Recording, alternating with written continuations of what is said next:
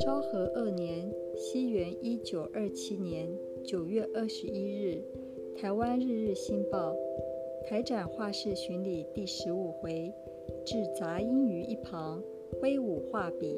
蔡雪溪来到永乐町的市场前，面对嘈杂混乱的街道，永乐町二丁目的水果店旁有一个挂着“雪溪书画室”招牌的小裱画店。我进去拜访，正在为出品作画的蔡雪溪。告明来意后，他以流畅的日语一边说：“我画画只是消遣而已啦。”一边给我看他画的花鸟和山水的两幅作品，它们都是二尺五寸宽、五尺长的绢纸画。花鸟这幅画的是松树旁配上牡丹，松枝上则有一只白头狐。此画题为“富贵长寿”，山水画则题为“秋山小钟”。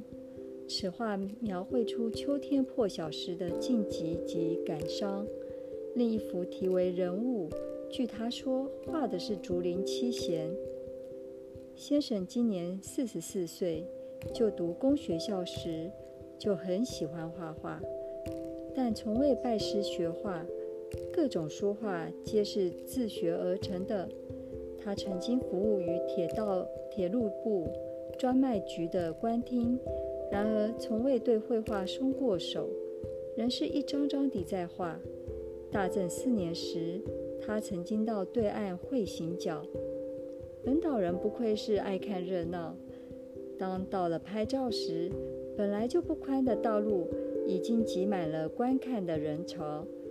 我祝福原本就不多的本岛画家能顺利入围入选。